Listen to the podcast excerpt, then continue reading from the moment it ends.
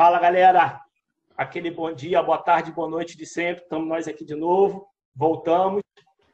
Paulo Eduardo, boa noite. Paulo Roberto. Paulo Roberto hoje não está com frio, não. Todo playboy. Hoje está calor, viu, cara? é verdade, está quente São Paulo. E hoje a gente está com a nossa quinta cadeira ocupada, com a Flávia Orlando. Flávia é uma pessoa. Eu vou deixar ela se apresentar. Ela é uma roteirista com uma baita experiência. E a gente hoje vai bater um papo com ela sobre audiovisual geral, roteiro, como é que é uma produção. Quer dizer, a gente vai passar por todos os pontos de uma produção, desde o roteiro, o roteiro nasce, como é que como é que starta uma produção, né? seja ela de televisão ou de cinema. Então eu já vou levantar essa bola para a Flávia, já levantando, já falando, tipo, ou vocês querem dar boa noite primeiro, senhores? É bom, né? Então deem boa noite, depois vocês passam para a Flávia direto. Pronto. Vamos lá. Eu vou daqui, Paulo. Boa noite, galera que está aí na nossa quarta cadeira acompanhando mais um voo com a gente. Paulo Roberto, meu parceiro lá no Tatuapé, sempre com a gente. Serginho Schmid lá na Barra da Tijuca. Daqui a pouco os figurantes aparecem lá atrás. Seja bem-vinda, Flávia, no nosso programa. Um prazer. Muito obrigada, queridos. Obrigada, Paulo. Obrigada, Sérgio. Um prazer estar aqui com vocês. Vai ser ótimo o nosso papo. Vai ser. Pessoal, boa noite. Serginho, bom estar contigo. Paulinho, maravilhoso estar com você de novo.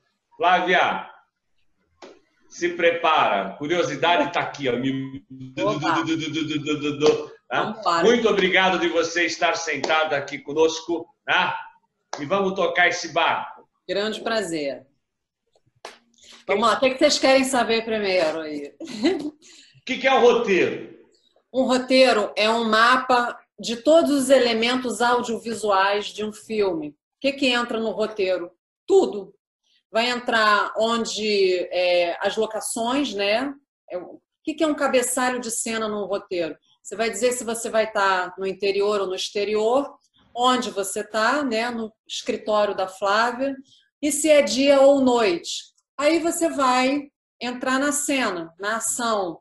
Você vai descrever o ambiente, né?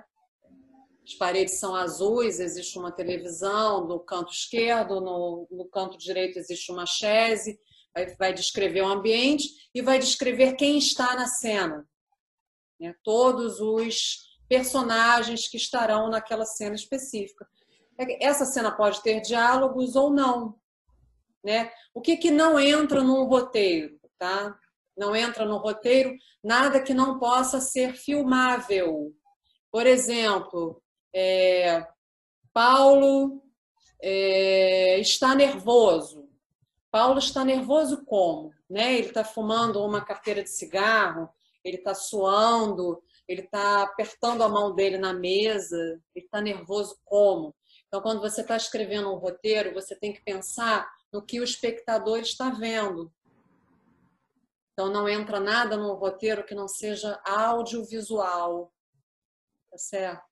Tá. É, por exemplo, Flávia acordou, Flávia acorda e Bruno não está lá. Isso não é uma coisa que se escreve num roteiro, que o Bruno não está lá, mas o mundo todo também não está lá, né? Como é que você escreveria melhor essa cena? Flávia acorda e a casa está vazia.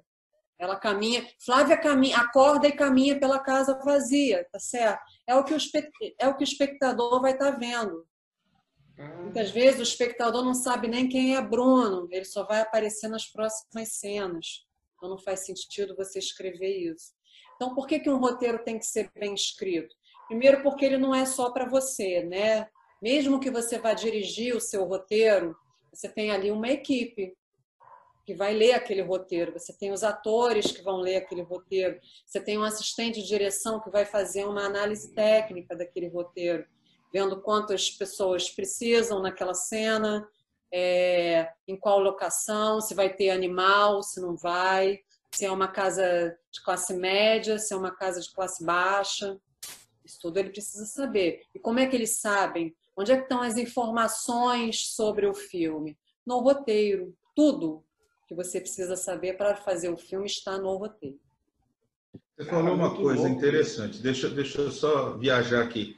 Né? É, tem uma equipe, tem os atores. Esse, esse exemplo que você está dando para a gente de roteiro, eu estou imaginando aqui na minha cabeça que é algo que você está construindo necessariamente, travei? Não, né? Não necessariamente de algo que já existe como um livro. Pode surgir de uma ideia sua.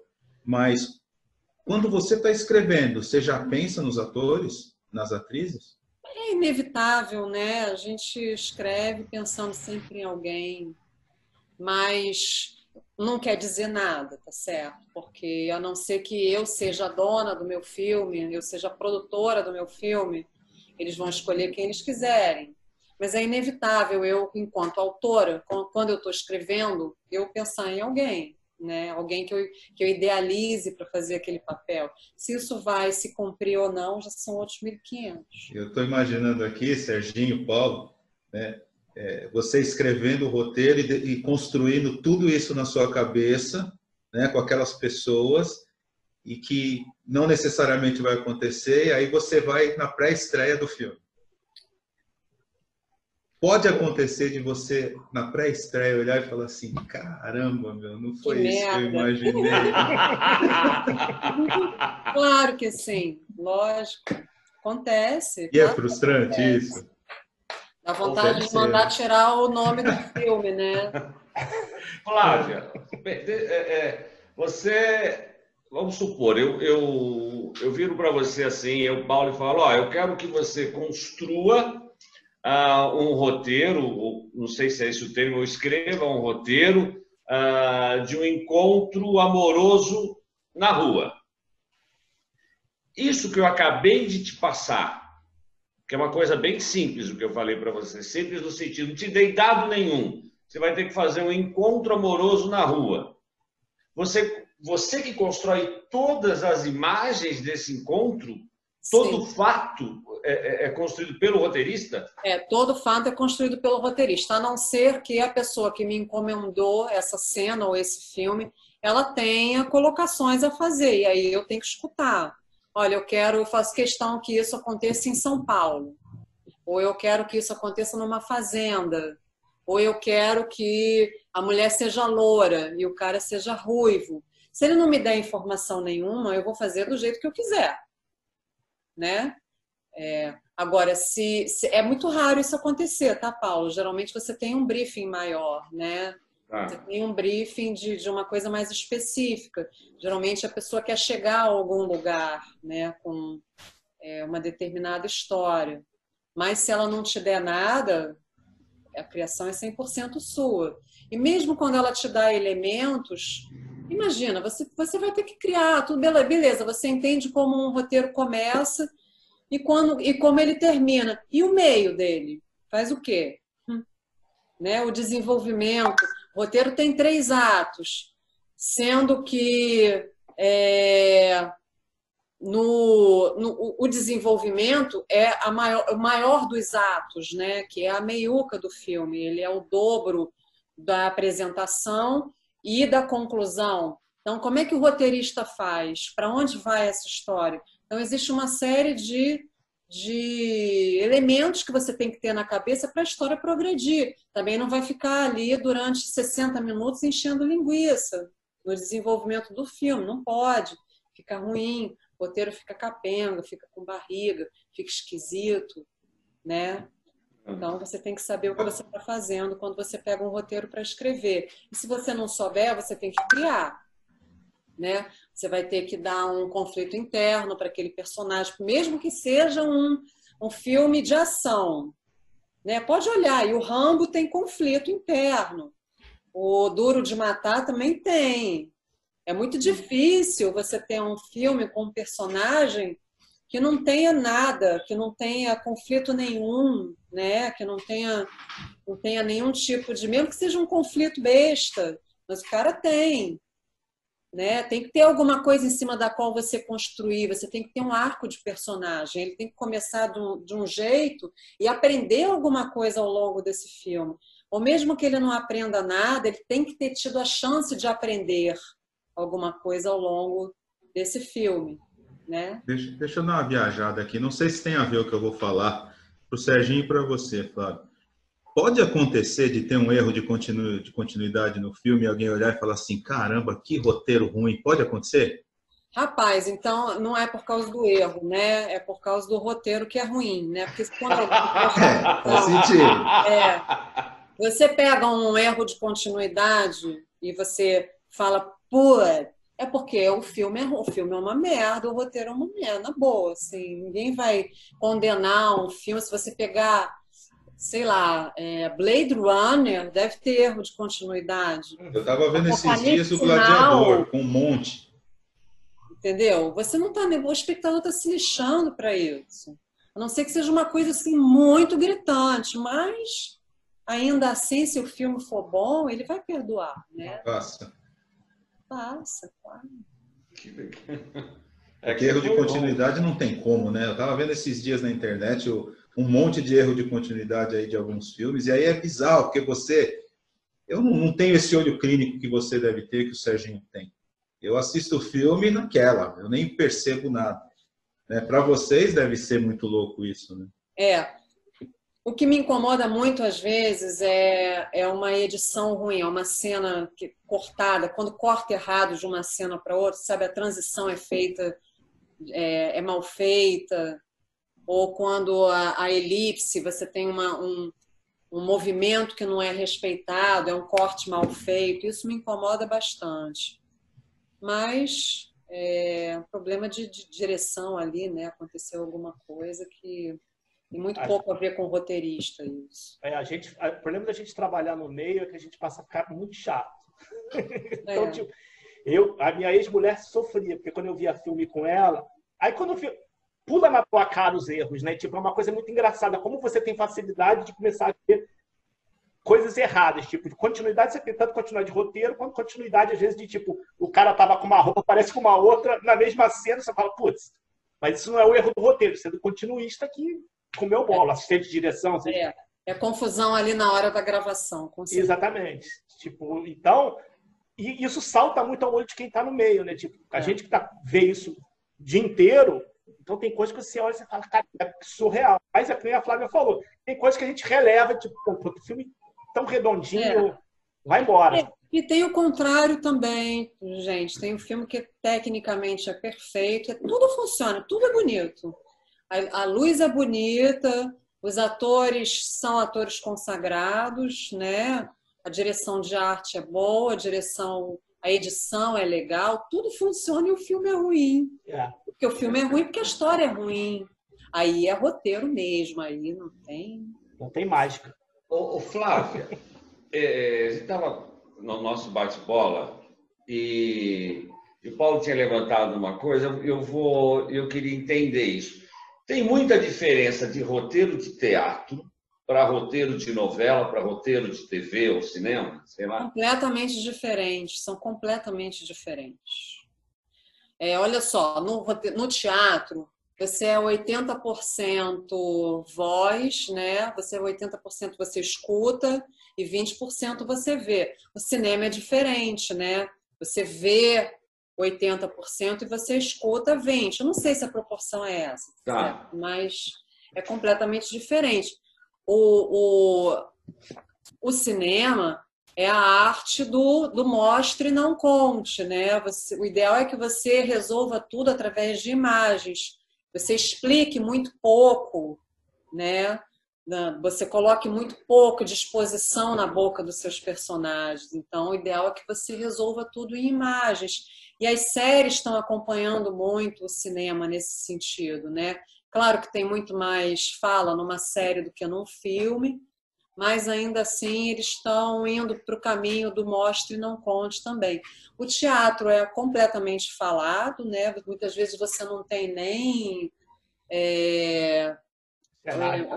um cenário direito, né? Uma coisa, às vezes é só o palco e a peça é ótima. E novela é aquilo, também é papo e papo furado o tempo todo, né? Cinema não tem papo furado, pelo menos não deveria ter, né? Oi, tudo bem? Tudo bem. E você? Bom dia. como é, o dia está tão bonito, é, realmente está muito bonito. Será que vai chover? Não sei. Você não perde tempo com essas coisas no cinema, né? Não dá, né? É porque o tempo é mais curto também, né? É, claro. Se a gente for comparar com uma novela. De storytelling. Não, e, fica, é... e, fica, e, fica, expensive, né? Mas as novelas antigas também eram assim? Ou, ou antigamente não. eles tinham um pouco mais de cuidado com esse roteiro?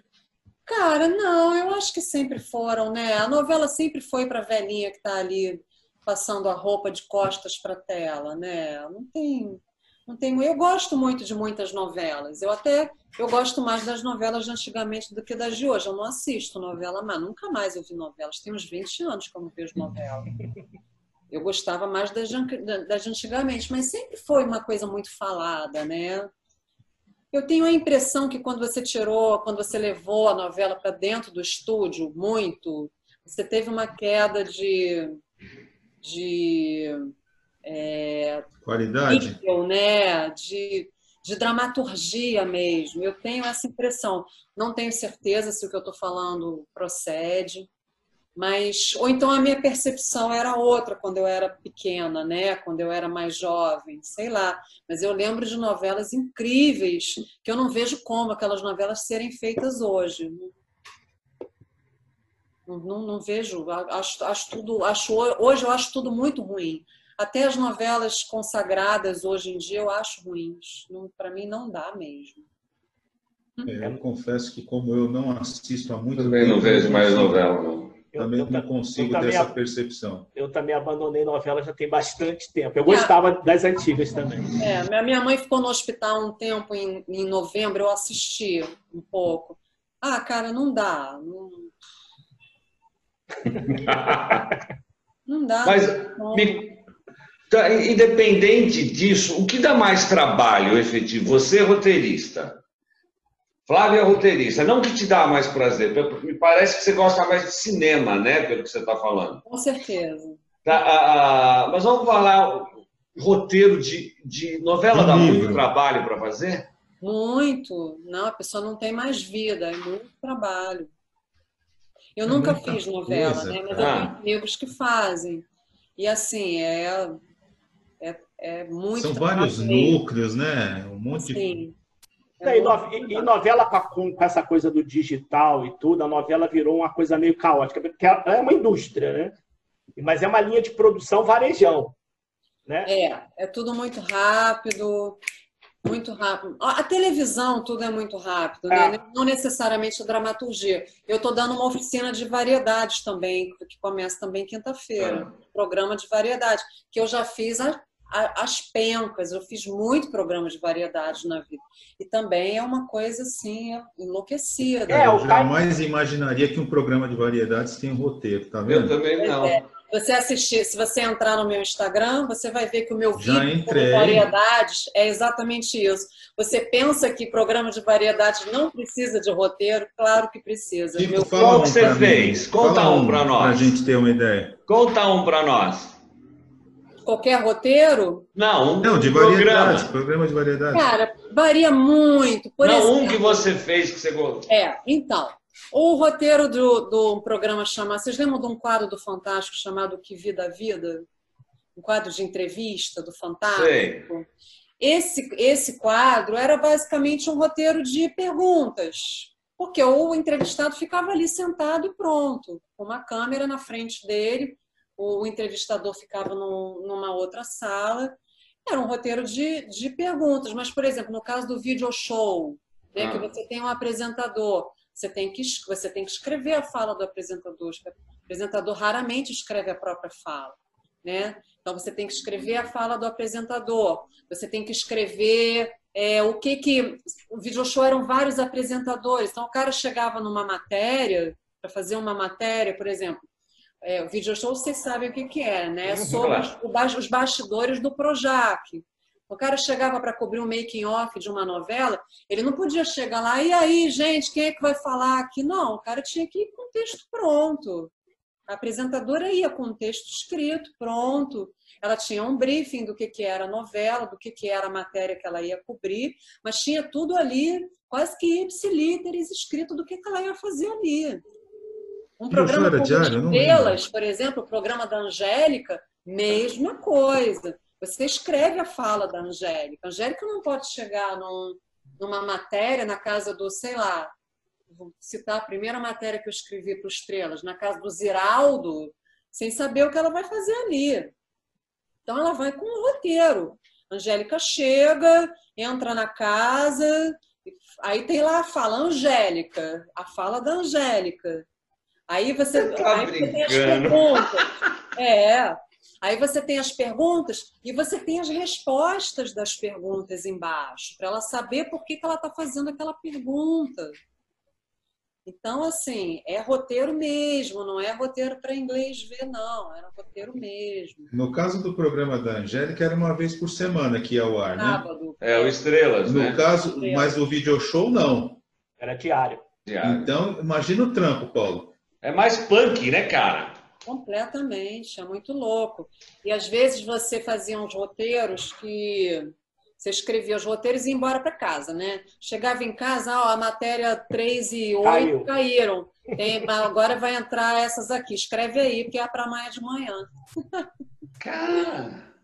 Mas você sabe o que eu tô Não, não tempo imaginando? no video show, não, não aguentei, não. Não. Você sabe o que eu tô imaginando? De repente você tá zapeando, aí você começa um programa e fala, nossa, esse programa é uma merda, cara. Não é um programa que é uma merda. A ideia é boa, o roteirista é péssimo. É isso. Cara, há muitas vezes é, é muito difícil. Opa, chutei um o pau, né? Desculpa. Não, não, não. muitas vezes é muito difícil um roteirista estragar um bom programa. Geralmente o programa é ruim mesmo, tá certo, gente? Mas o roteirista pode salvar um péssimo programa. E isso se aplica a programa de humor também? Programa de humor, geralmente, depende do programa. O programa de humor, geralmente, ele está mais dentro de dramaturgia, né? Por exemplo, o- são quadros, né? O Zorra Total, por exemplo, ele não é variedades, ele é dramaturgia. Ele é um programa de humor com atores, né? O, sei lá qual, o, o, aquele- o programa do Jô, antigamente, né? que- Da nossa época. Era dramaturgia também, eram quadros. É tudo roteirizado, Jô, Ana Maria Braga? Hã? Ana Maria Braga e Jô Soares, tudo roteiro. Tudo roteiro, claro. Roteiro. Nossa, que desilusão. É. E o Jô também era diário, né? Agora, a Ana Maria Braga, ela, ela fala a fala dela. Ela já é.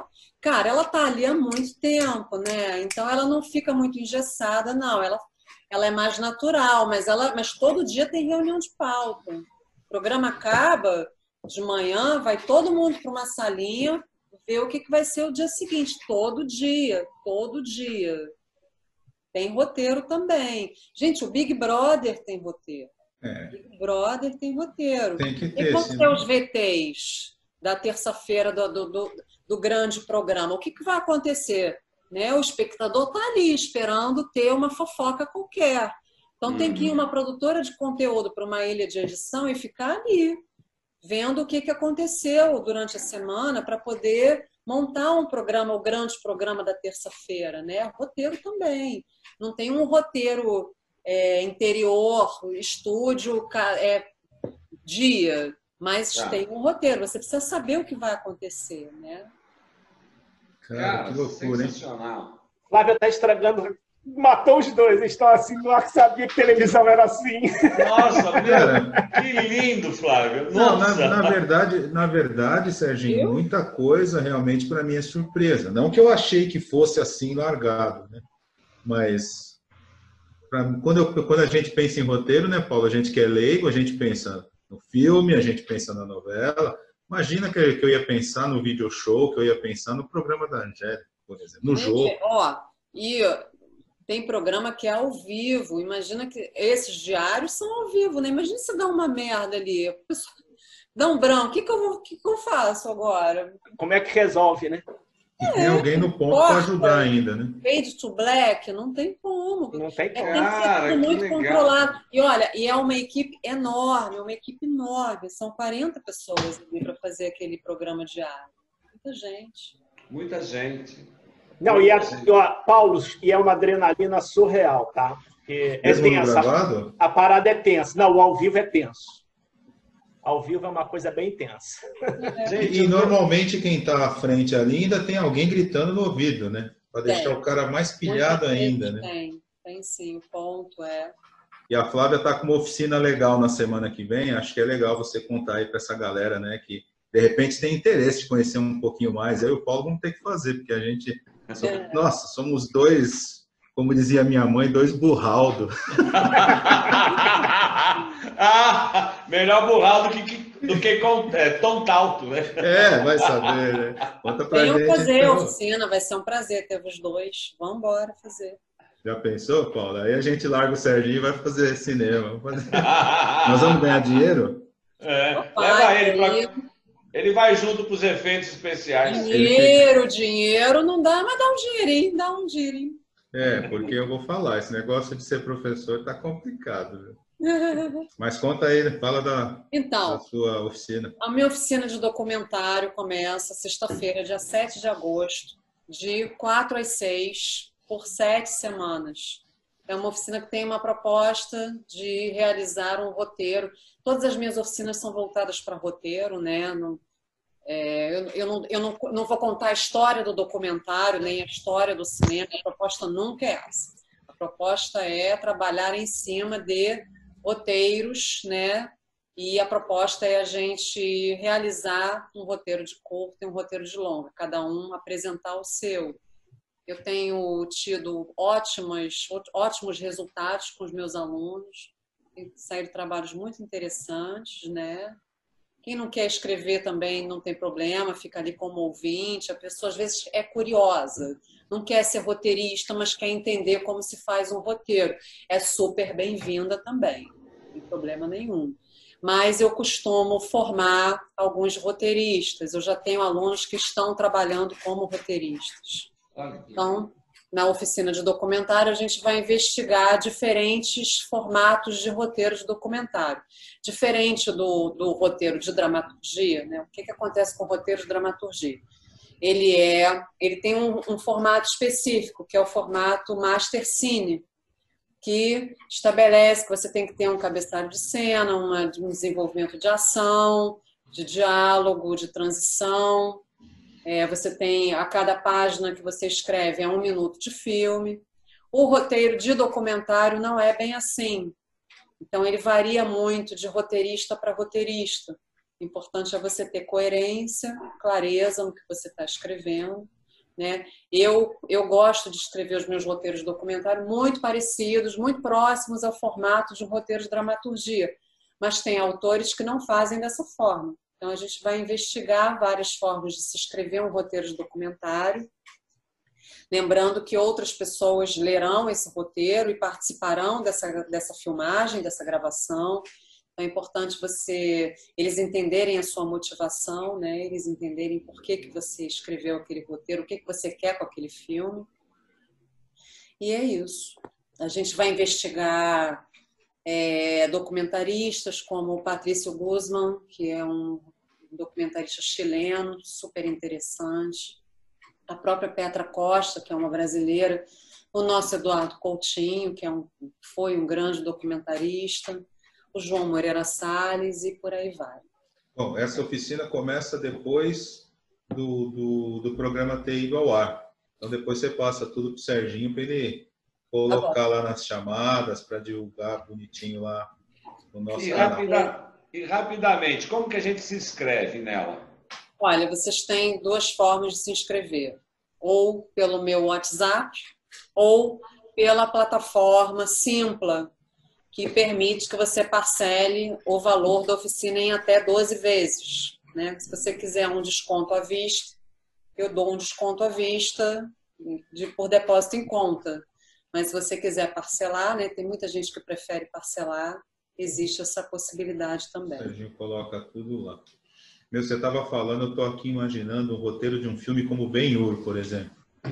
É, aí é eu não estou falando do novo, estou falando do antigão, que era tudo na mão, né? É, é. Olha a quantidade de figurantes. E não tinha essa de duplicar a figuração no computador, não.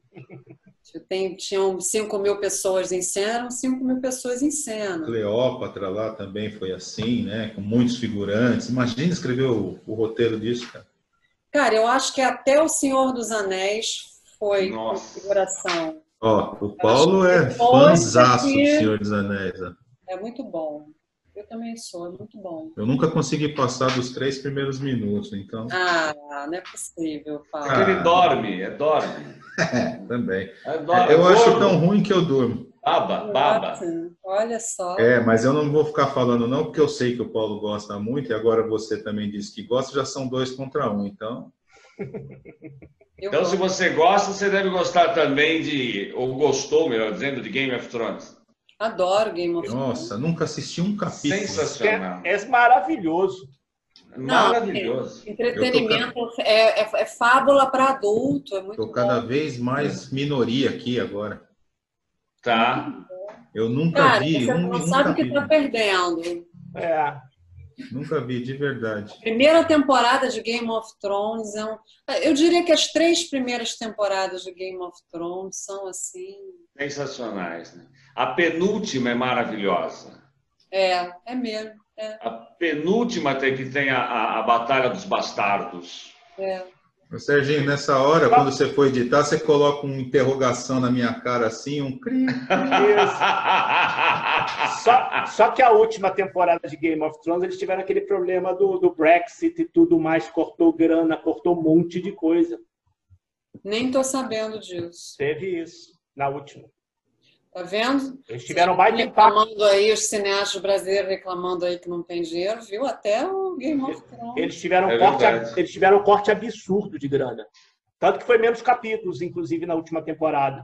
Tiveram acho que Ah, dois. mas assim, Foram mesmo não, tendo, mesmo não tendo assistido, eu sei que é uma superprodução. Ali é muita grana, né, cara?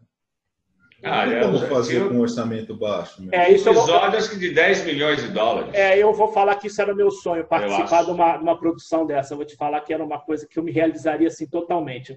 Para ver a dimensão da coisa. Eu rodei aqui no Rio com uma, uma equipe gringa.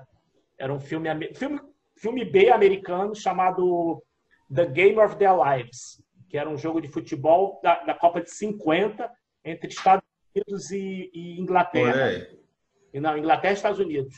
E, e o time dos Estados Unidos era um time de, de, de peão de, de, de indústria, não era um time profissional. E o time dos Estados Unidos ganhou esse jogo de 1 a 0 uma coisa assim. Cara, eu rodei com os gringos, era uma coisa louca, porque eram, eram cinco câmeras 35, Flávio, rodando. Você tem ideia? A Kodak teve que mandar vir rolo de fora, tinha rolo do Brasil para atender a eles. Foi nesse nível. E os caras rodavam um jogo de futebol como se estivesse gravando em fita. Eram cinco unidades rodando simultaneamente no campo do Fluminense, o jogo rolando. Aí cada, e cada unidade era assim, tipo, você vai, vai filmar o jogador número 10, você filma o jogador tal, você joga. Então cada uma tinha o que tinha que cobrir. E, cara, e nego trocando rolo, Flávia trocava rolo de 35 como se estivesse trocando fita. Sensacional, muito bom. Cara, e como é que roteiriza essa cena? Não, aí, aí eu acho que não roteiriza, aí é mais um plano de produção, um plano de, de gravação, né? É. É, na hora que os vão, vão entrar que horas, vão armar o equipamento que horas e começa que horas. Eu acho que é mais por aí. E sabe? aí joga a bola lá e faz o que vocês acharem que Cara, tem que fazer? Jogo de futebol. Jogo de futebol. Saiu pela lateral, pega a bola, bate lateral. Normal, jogo de futebol. É, aí não tem como. Tá? Agora, sabe o que eu achei muito louco, Flávio? Uma coisa que me senti, eu senti assim muito bacana, achei muito bacana. A a- o profissionalismo tinham três unidades que estavam filmando, tinham feito iam fazer o Piratas do Caribe 3. E eles estavam com duas semanas de atraso aqui no Rio, na gravação da filmagem, já estavam desesperados que Piratas do Caribe já ia começar. E os caras falam que eles trabalham 365 dias por ano. Eles falam que não param as produções lá fora. E, e agora, o que, que eles faziam? Tipo assim, você ia rodar os planos do dia. A gente rodava exatamente o que ia rodar no dia, sem uma cena a mais. Se acabasse duas da tarde e tivesse sol, não tinha aquela de adiantar o dia seguinte. Era fim de produção, sentava todo mundo, storyboard na mão, decupava no dia seguinte, saía todo mundo. Eu levava esporro todos os dias, porque, tipo, falava assim, sete e meia da manhã, a equipe de efeitos tem que estar aqui. Eu falei, sete e meia vai começar a montar, parada, vai rodar oito e meia, aquelas coisas que a gente está acostumado. Nossa, Você tá vendo? Tomei Se fosse aqui em São Paulo, sete e meia, os caras chegam às seis e meia. É. Não, mas filmagem Flávia sabe o que eu estou falando. Cara, sete e meia, eu, eu, eu chegava chega, sete... Não. A gente não chega por causa do trânsito, né, Paulo? Verdade. Você atrasava 15 minutos, você tomava expor, para variar a equipe de efeito atrasada. Não tinha começado nada ainda, mas tipo, o profissionalismo dos caras, entendeu? Muito legal. Foi uma baita escola. Foi assim, 15 dias de filmagem, uma baita escola. Bom, para um jogo de futebol, então, não tem muito o que fazer. E para um filme tipo rock, uma luta de boxe? Aí tem roteiro, tem posicionamento. Ter, né? É, aí tem roteiro e você vai posicionar a câmera de acordo com o que está escrito no roteiro, né? Porque é, você, você tem a descrição de movimentos. Né? Uma luta de boxe, né? cara, você vai descrever uma, a luta direitinho no, no roteiro, né? Você tem que. Você vai pesquisar o que é uma luta de boxe, você vai entender o que, quando é que o cara, o que, que pode, o que, que não pode, né? Você vai descrever o mais próximo possível que você conseguir. E aí vão montar o set de acordo com o que está ali no roteiro, cara. Nossa, eu estou viajando, cara. Eu tô imaginando agora roteirizar um filme do Jack Chan, por exemplo. É. É porque, Flávia, o Paulo Eduardo não falou, mas o Paulo Eduardo tem quantos livros, quantos livros você já escreveu? 20? Ah, tem alguns aí, uns, uns 20. Então ele, agora ele deve estar querendo fazer tudo fazer longo. Não, cara, não, os meus livros são muito ruins, cara. Não dá para roteirizar nada, não. Não, ruim não. São livros de administração, que são focados para um corpo acadêmico. É, já pensou fazer um de história que você tem é o que você vai lançar agora, né? O Construindo Histórias. Estou tentando, né? Mas não consigo. Essa Mas pandemia judiou de nós. E que você estuda, sabe? Agora, Flávia, deixa É para um outro público, né? É. Um... Deixa eu perguntar para a Flávia uma coisa em relação ao roteiro, que é uma curiosidade que eu tenho, até porque eu sou de pós e efeito. Quando é que os roteiristas. Eu não, nunca li um roteiro teu, tá? Mas vocês estão começando a escrever sobre efeito. Realmente, a galera de roteiro está entendendo como é que o efeito funciona, como é que você produz um efeito, como é que você pode rodar nada, né? Não, muito pouco. Assim, você, aí eu devolvo a pergunta. Você acha que é uma coisa que tem que entrar no roteiro, meio que explicado com nossas próprias palavrinhas, ou melhor nem botar? Eu acho legal ter a viagem que você está tendo daquela cena, entendeu? É, tipo, porque que é isso que a gente faz, entendeu? A gente tenta explicar o que a gente quer ali. Uhum. Mas a gente não entende de efeito. Mas você, deixa eu fazer uma mas pergunta, essa, mas essa, mas essa tua viagem, você sabe que aquilo ali é um efeito. Aham, uhum, lógico. Ah, deixa eu fazer uma pergunta. Não, o, a gente o, escreve o... efeito. Mas o, mas o roteirista. É... Deixa eu entender uma coisa. Escreve, o roteirista efeito, não fala. Né? Maiúsculo e aí descreve lá o que a gente acha que, que a gente quer, né? Mas não tem um, o, o roteirista não fala com, com a equipe de criação? Só depois que o roteiro está pronto, né? Isso. Isso, na realidade, a gente Parecendo esbarra... empresa, né, Paulo? Parece empresa, o cara, o cara tá lá na engenharia, fala, preciso do engenheiro, joga para o RH, o RH contrata um engenheiro qualquer, joga lá, você para o RH, olha aí, ih, ninguém se entende. É o que eles fazem na realidade, tipo, ela, depois que ela fecha o roteiro, que o diretor aprova e tudo, biriri, bababá, aí tem a equipe toda que vai ler o roteiro junto, para a gente entender o que, que é a história. E aí essas cenas todas que ela marca de efeito, aí chama a equipe de efeito para a gente discutir como é que a gente vai rodar essas cenas. Cara, aí, mas você imagina, você imagina, vai, a o, a, a, todas as equipes uh, uh, se meterem em cima do roteiro dela? Não, não vai sair o roteiro, cara. Não, mas não se mete. Aqui, Paulo, não tô... É, o que, que acontece? Quando você termina o roteiro, o assistente de direção vai pegar aquele roteiro vai fazer uma análise técnica, né? Aqui, vai, aqui tem efeito, aqui tem um dublê, Aqui tem armas. Isso é legal, né? dublê. Ele vai fazer um, uma análise técnica. E depois vai passar é, por, cada, por cada uma das. das é, vai passar pelo departamento de arte, vai passar pelo departamento do, do efeito, vai passar pelo, pelo departamento da direção, né? a cenografia, etc. E cada um vai ali criar em cima daquela análise técnica. Porque tudo isso a gente. Por exemplo, teve um filme do Carvana que eu fiz chamado Apolônio Brasil. Ah, assisti esse filme. Então, Apolônio, todos os efeitos do Apolônio são meus. Aí o que aconteceu? Aí eu comecei a fazer cinema em 98, com Zelito. Hum. Eu, eu, fiz o Vila Lobos. Foi meu primeiro longa. Foi aquela coisa que você falou no início, Paulo Eduardo, de você ver, às vezes, tua, o teu filme ou tua cena no, na tela e você querer se esconder. Eu tive essa sensação no, no Vila Lobos, que foi meu primeiro longa, e a gente trabalhou com Los Angeles, uma empresa de Los Angeles chamada é, a iFilme. E todo o material foi escaneado lá fora. Foi um processo técnico bem, bem complexo para a época. Todo mundo achava que não ia dar para fazer e a gente fez. Foi por isso que eu fiz tanto longa depois desse. Depois eu fiz Santa Werneck, fiz um monte de coisa bacana. E aí no Vila Lobos, por exemplo, a gente teve uma cena que eu estava falando, agora eu perdi o, o gancho do que eu ia falar, mas a cena que eu, que eu te falo que me incomodou é a cena principal do filme, quando a gente foi rodar a cena, é, teve um problema dos balões, estou falando do Vila Lobos agora. A gente sol, teve umas crianças soltando os balões, mas tudo filmado. Só que aconteceu, estava calor no dia e os elitos, o combinado era as crianças segurando o balão de gás, formando a bandeira do Brasil, quando os elitos o boné, as crianças soltavam o balão, Valtinho Carvalho rodando, três, quatro câmeras ligadas. O que, que aconteceu? Tava um calor dos infernos, Zelito, na hora, tira a cara do chapéu e passa a mão. Na... Já viu o que aconteceu, né? Aí as crianças começaram a soltar os balões. E não dava para. Puta, aí o Valtinho teve ainda o espírito de ligar a câmera, ele estava no alto do prédio, em frente, na cobertura do prédio, ele teve no reflexo de ligar a câmera para pegar, pegar o final do movimento dos balões. Caramba, que merda. Merda total. E era a cena principal do filme. E o último dia de filmagem, aquela coisa assim, perfeita, no caos perfeito. E eu nunca tinha produzido. O efeito que eu ia fazer era duplicar crianças na arquibancada, para mostrar a arquibancada do estádio lotada. Era esse o efeito só. Aí eu olhei pro cara, pro meu cara, que era meu braço direito de efeito, eu falei, puta, cagou ao extremo o filme. E a, a, gente vai ter que dar uma solução.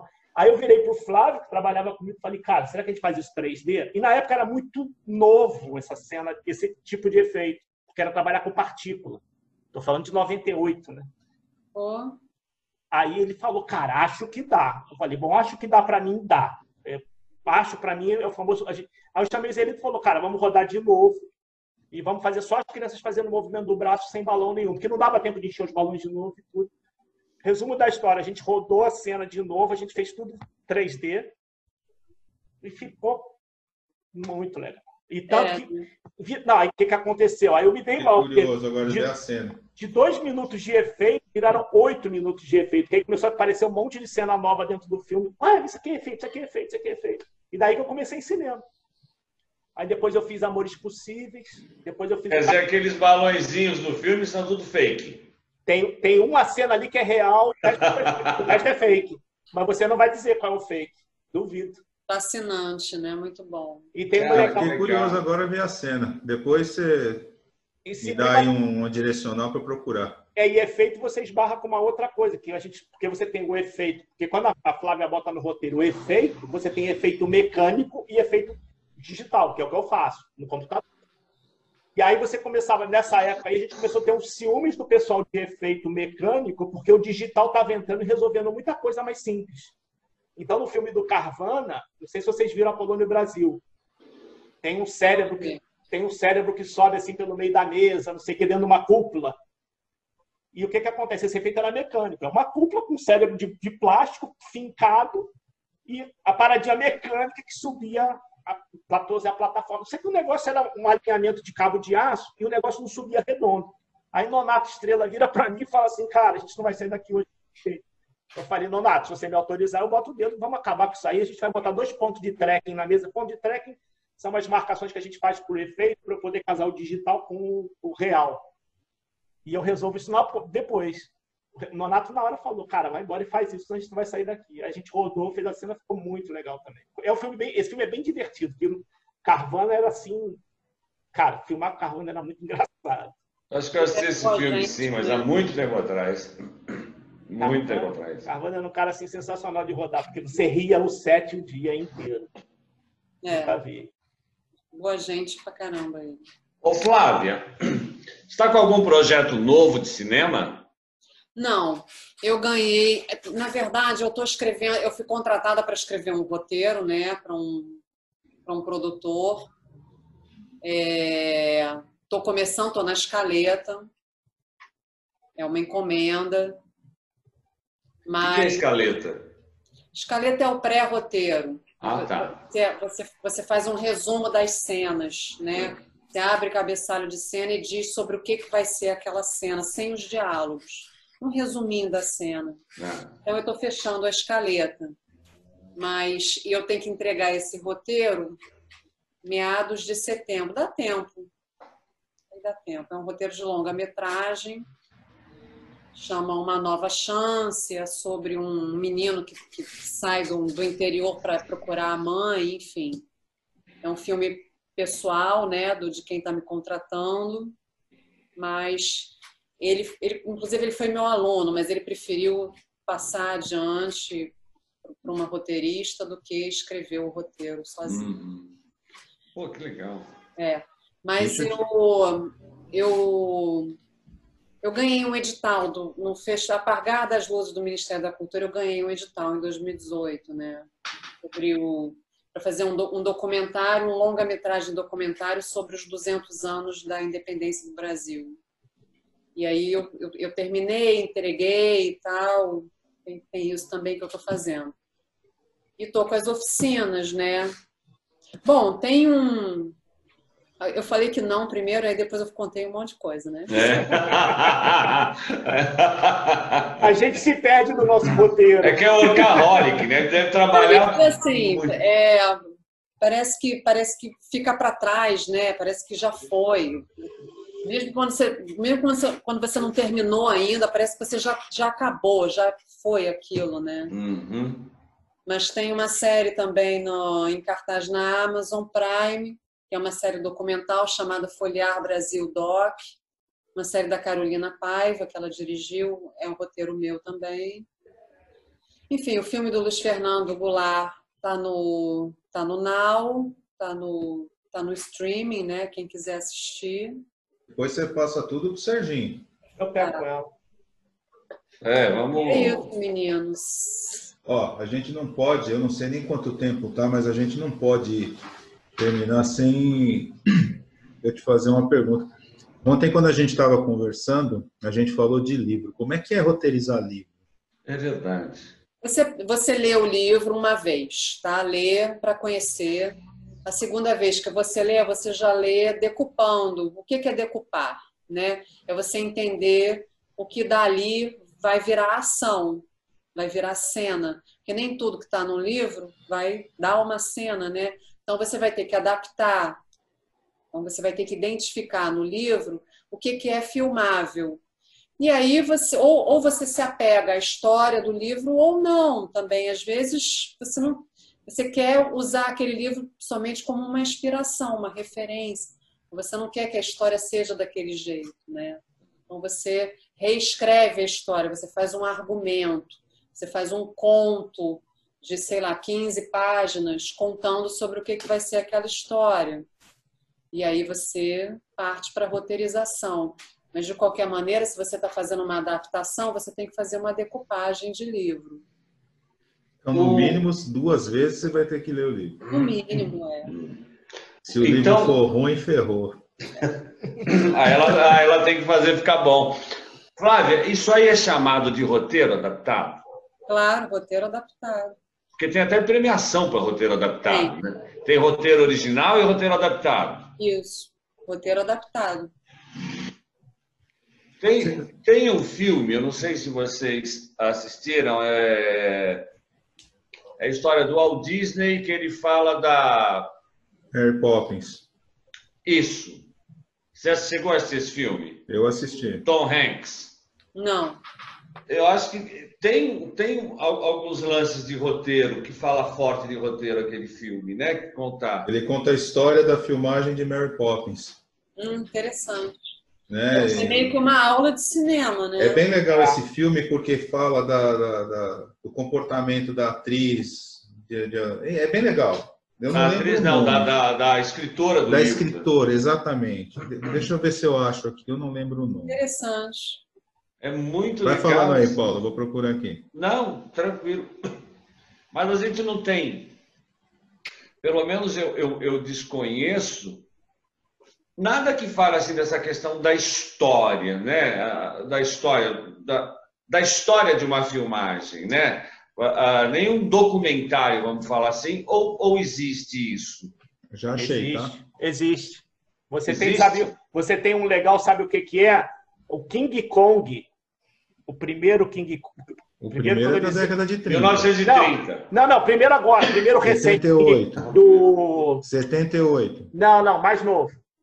Bom, então não é o primeiro, Serginho. Não, primeiro que eu quis dizer com tecnologia pesada. Com o Jeff Black, o Jack Black. Jack Black, né? Não, não, é o, é o anterior, eu sei qual que ele está falando. É da década de 70, sim. Não, não, não, ele não, tá não. falando que é o novo, Não, o tô Jack falando, Black. tô falando novo. Peraí que eu vou achar. Ele tem. ele- o diretor fez todos os dailies de filmagem, ou seja, todo dia que ele filmava, ele contava como é que filmou, o que, que aconteceu, como é que foi. Depois ele mostra a pós-produção toda do filme. Pós-produção de tipo assim, vai pro colorista. Pós-produção que eu digo assim, de todo mundo metendo a mão no, no projeto e você entendendo como é que roda um filme desse porte, sabe? É, tipo, desde o cara marcando a cor da cena na, na- no, na- no equipamento digital, de fazer na, em cima do que o diretor de fotografia brifou para o colorista, o colorista fazer a cena, mostrar. Esse é o visual que a gente está que, que eu busquei. Explica para o diretor de fotografia o conceito. O diretor de Hum. fotografia avalia. Cara, é maravilhoso. o É o diretor do Senhor dos Anéis, né? Não é? Cara, esses, É o nome dele. esses Ó, só pra- só pra- É, os, é, é Jackson, não é? Os diretores do Senhor dos Anéis? E- Os- são os irmãos Jackson. É. É, Jackson 5. Não, Jackson 5 é babaca. Deixa eu só falar aqui. Ah. Não fala assim, Paulo. Você tá, olha, você hoje está muito coração peludo. Só para não ficar batido. O filme que você falou chama o Alt nos bastidores de Mary Poppins de 2013. É 2013 esse filme? 2013, com Tom Hanks. Eu não devo ter visto, Interessante. eu não devo ter visto, porque eu acho Mary Poppins um saco. Então acho que deve ser. Mas o filme não é sobre Mary Poppins, é sobre os bastidores do filme. Então é bem Sim. legal, Serginho. Não, bastidor eu curto, eu adoro. É muito bom o filme, é muito bom, é muito legal. É muito legal. King E a- Kong 2005, é esse? De quem é que dirigiu? Espera aí. Tá pedindo demais, né, Carl Sérgio? Denham. Ah? O diretor Carl Denham. Não, Não é esse? não. Vê se tem algo mais novo. Ai, ai. Ah, depois a gente olha esse também. Depois a gente olha esse esse material, esse-. Esse material é uma aula, é uma aula. Porque são todo, ele, ele filmou não sei quantos meses. Jack Johnson? Acho que é isso aí. Jack Driscoll? Não. Tem um monte, cara. Ah, o diretor principal, cara. Deixa eu ver aqui. Eu vou procurar o. Procura aí que eu vou fazer mais uma Black. pergunta para a Flávia aqui. Eu só Flávia, lembro que tinha o Jack a- Black nesse. a sua oficina ela vai ser é, virtual, vamos chamar assim? Não vai ser presencial? Não, é sempre virtual, né? Sempre online. Sempre online. É. É, isso é Até- uma... Até Vai- antes da pandemia era online já. Não, antes da pandemia era presencial. Mas agora é para o Brasil todo, né? Então, eu gostei de dar online. Vai passar a ser online agora. Você achou que facilitou teu trabalho sendo online? É, eu acho que nada substitui o presencial, né? O café, as Tá pessoas estarem aqui. Mas eu acho que também nada substitui você atender o Brasil inteiro. Eu tenho aluna de Lisboa. Então é muito legal isso. Ou seja, os roteiristas também precisaram se reinventar. É, cara. eu, vou, eu vou pegar Ô, Serginho, Peter Jackson, tá? Peter Jackson. Putz, cara, é esse material, tipo, de- os deles do, desse- do King Kong e do Peter Jackson é algo assim memorável. É, puta, eu tinha esse backup, mas acho que não vou, nunca mais. E, e- mas eu ia falar uma coisa para a Flávia, que era uma coisa que lá fora rola há muito tempo, que aqui no Brasil eu vejo. Não é que eu vejo pouco, também não tenho tanto contato direto com roteirista, mas lá fora ficou muito comum aquela coisa de você ter as equipes de roteiristas, né? Tipo, cada um. É. Exatamente. É, aqui está surgindo também, né, para escrever as séries. Tem que ter, é importante isso, você tem um writer's room. É, porque até você tem uma galera que tem mais o. Tipo, quando você varia do humor ao drama dentro do roteiro, que nem você falou, você prefere a coisa mais. Não, não tanto no humor, porque não é tua pegada, mas você tem um cara no teu time, Claro. né? É importante ter vivências diferentes, ter pessoas que vêm de, de backgrounds diferentes, né? É isso você tem muito em Você ter você tem uma sala colorida, né? Você tem um preto na sala, importante, né? Você tem uma pessoa de comunidade na sala. Né? Como é que você vai escrever sobre uma comunidade se você não tem ninguém? Você tem um bando de Mauricinho, Patricinha. Escrever sobre comunidade como, né? Então você tem que ter pessoas de diferentes é, vivências, né? Eu, eu, isso eu vi muito na, nos filmes de animação lá fora, tipo filmes da Pixar e tudo é clássico. São vários roteiristas, cada um faz um personagem. Cara, é, é, sensacional. Você começa a ler sobre como é que os caras estruturam os roteiros, é fantástico. É, é mesmo. Mas você tem um chefe de roteiro. Geralmente tem um. Um líder. Um boss, né? Um cara que é um. que fala pela equipe, que, que é. determina o que se faz. Senão vira uma bagunça também, né? É. Tem, tem sim, tem um líder, sim. É, mas você ah. tem todas as equipes, roteiro, de pós-produção, de efeito, tudo você tem uma pessoa que responde pela, pela, pelas áreas, né? Pela, pela sua área, né, na realidade. Tanto se você começar a ver nos créditos finais de filme, você vai ver que tem sempre um, líder, um, um líder de time, né? E embaixo é. um bom tirinone. É. Isso é legal no cinema, né? É, é, isso, isso eu acho muito legal no cinema. Nos créditos finais aparece o nome de todo mundo que trabalhou, sabe? Que produziu, que fez alguma coisa. Eu acho que isso valoriza, meu. Claro. É, independente, né? Que nem na, na, empresa a gente não tem isso. Paulo, eu no, meu, eu no meu primeiro filme eu fiquei até o final para ver meu nome aparecer no crédito. Faz parte, né, cara? E eu ainda era ralé, porque, tipo, efeito em 98 você ainda era raspa do tacho. Então você entrava lá no fim. Eu tirava uma foto e punha num quadro, Serginho. Ô, Paulo, não tinha máquina fotográfica nessa é verdade, época. Você esqueceu? É verdade. Na época do Serginho não tinha. Na época do Serginho não tinha. Ah, Piada interna, tá, Fábio? Gente, é divertido. É muito Deixa eu só falar uma coisa aqui. Que você falou que quer ser professora e tal. E aí eu tô mexendo aqui no Instagram, apareceu aqui da Gabriela Petraglia. Melhor professora de roteiro da vida. Você deve ter visto que você comentou. Então já está no caminho, ó. Isso aí. Já está no caminho. É assim, quando você perguntou dos alunos, é isso que move a gente. Não é tem, verdade. Tem coisa melhor que isso. É, é por aí mesmo. É, é gratificante demais. Aluno é, é uma gracinha. Aluno é, é eu adoro aluno também. Adoro sabe? Que emociona. Aluno é uma coisa que emociona, é muito gostoso, é, é muito gostoso. Né? Ah, ah, e o que emociona também é o nosso final de voo, né, Sérgio? Exatamente, eu ia avisar nosso final de voo.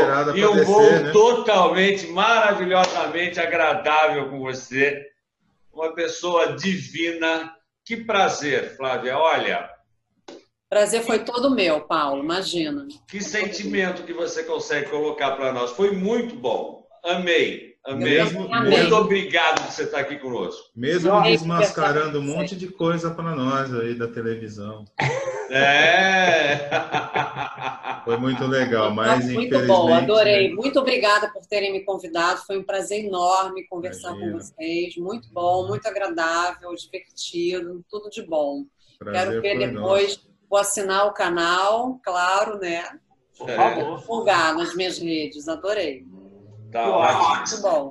E, ó, e, ó, e logo, logo nós vamos estar ganhando muita grana, aí você roteiriza para nós. Já pensou contando a história de nós três? É. E, além de tudo, a Flávia é uma roteirista corajosa, porque ela vem com um programa sem roteiro, né? É verdade. Olha só, podia ter sido. Deu certo, ou podia ter dado tudo errado, né? Já é. Mas mesmo quando dá tudo errado, dá certo. Antipatiza, né? Ai, não fui com a cara, né? Podia ter dado errado. Pois é, a gente gosta de emoções fortes, por isso que a gente já vai lá voando alto, né? Viu? É isso aí. Mas, é, a gente tem que pensar o seguinte. A gente tem que pensar o seguinte, né? É, a gente não tem nem competência para isso, né, Paulo? É verdade. A gente, não, a gente vai em si, né? A gente vai. A gente vai aqui na felicidade. O importante é ser feliz. Então, tá, eu vou começar me despedindo. A gente deixa a Flávia se despedir por último para fechar. Pessoal, muito obrigado. Pessoal da quarta cadeira, obrigado. Serginho, meu irmão carioca, obrigado. Paulinho, muito obrigado. Flávia, não vou repetir o quão maravilhosa você é, que essa luz sua continue brilhando fantasticamente. Muito obrigado. Turminha, obrigado. Paulinho. Senhores, senhoras, galera que acompanha a gente, obrigado. Mais um voo muito bem sucedido, sem turbulência. Né? O pessoal sabe que eu não gosto de voar, mas foi um voo tranquilo, foi um voo prazeroso. Serginho, um abraço. A gente é impressionante como a gente tem se falado todo dia. Paulo Roberto, meu irmãozão, né? Irmãozão que a vida me deu. Flávia, obrigado, obrigado pela moral, né? Encarar esses três loucos aqui para contar um pouco para a gente como é que funciona isso aí na prática. Obrigadão, valeu de coração, que agradeço. Vai, Serginho. Então, galera da quarta cadeira, brigadaço. Eu acho que vocês vão curtir muito esse papo. Eu acho que foi uma coisa assim fantástica e os contatos da Flávia vão estar aí no, no final dos créditos para vocês fazerem contato, saber das oficinas e vai pelo menos ver qual é, qual é, qual é como é que se estrutura um roteiro, para vocês entenderem como é que a brincadeira é séria. E, Paulo, mais uma vez, show, voo perfeito, foi bacana demais. E, Flávia, falar ela acreditou, ela confiou no meu convite. Tadinha. Ah, que Não sabe onde ela estava se metendo, mas ela se saiu super bem. Ah, não, deve ter, não deve ter visto nada, é por isso que veio. Mas foi. Cara, cegas, enquanto cega. Ela já deve ter pensado, e o cara é de cinema também, não, vamos embora, vamos ver o que, que dá. Flávia, brigadaço. Não, tá? gente, muito obrigada pelo convite, Sérgio, Paulo, assim, foi incrível. Galera da quarta cadeira, muito obrigada por estarem aqui, ouvindo, prestigiando a gente. Quem quiser conhecer mais o meu trabalho, eu, eu sou muito ativa no Instagram, arroba oficina de roteiro. Então vai ser um prazer responder perguntas, tudo que vocês quiserem saber por lá também. Muito obrigada mesmo pelo convite, queridos. Prazer enorme.